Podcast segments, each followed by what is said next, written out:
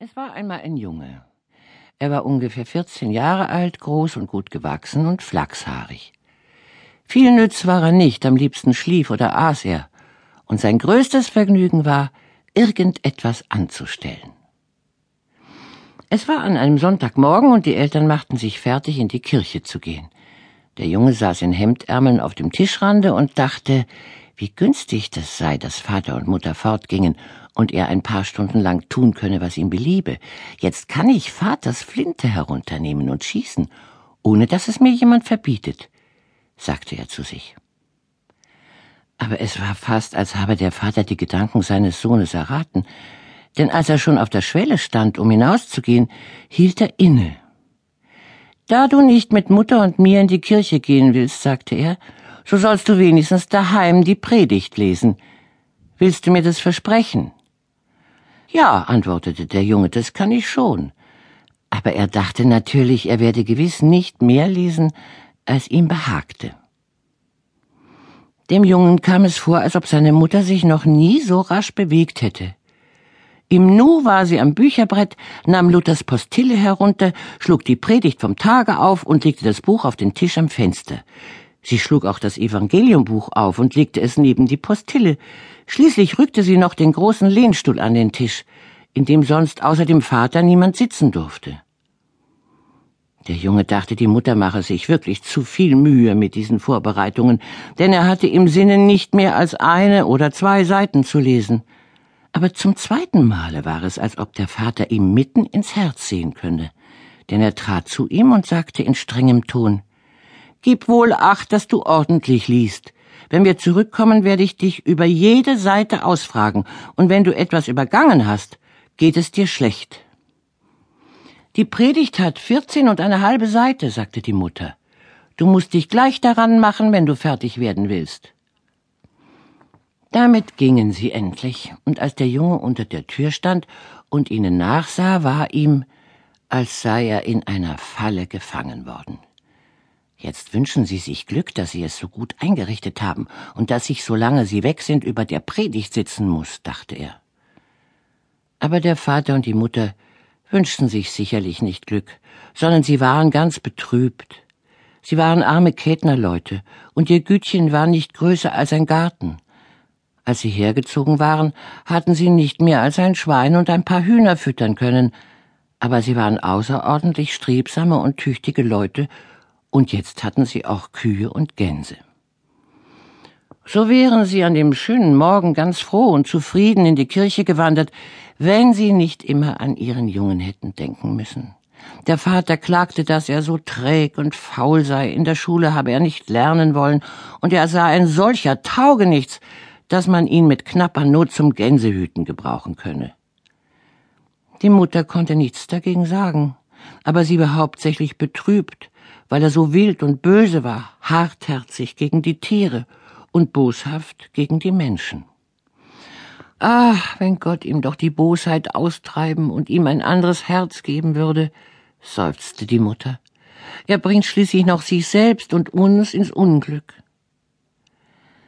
Der Junge überlegte lange, ob er die Predigt lesen sollte oder nicht. Aber schließlich hielt er es doch fürs Beste, diesmal folgsam zu sein.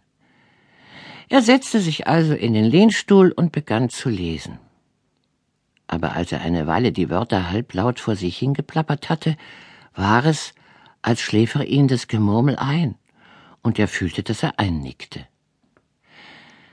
Er wusste nicht, ob er kurz oder lang geschlafen hatte, aber er erwachte von einem Geräusch, das hinter seinem Rücken hörbar wurde.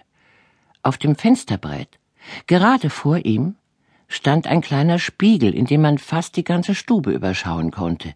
In dem Augenblick nun, wo der Junge den Kopf aufrichtete, fiel sein Blick in den Spiegel, und da sah er, dass der Deckel von Mutters Truhe aufgeschlagen war.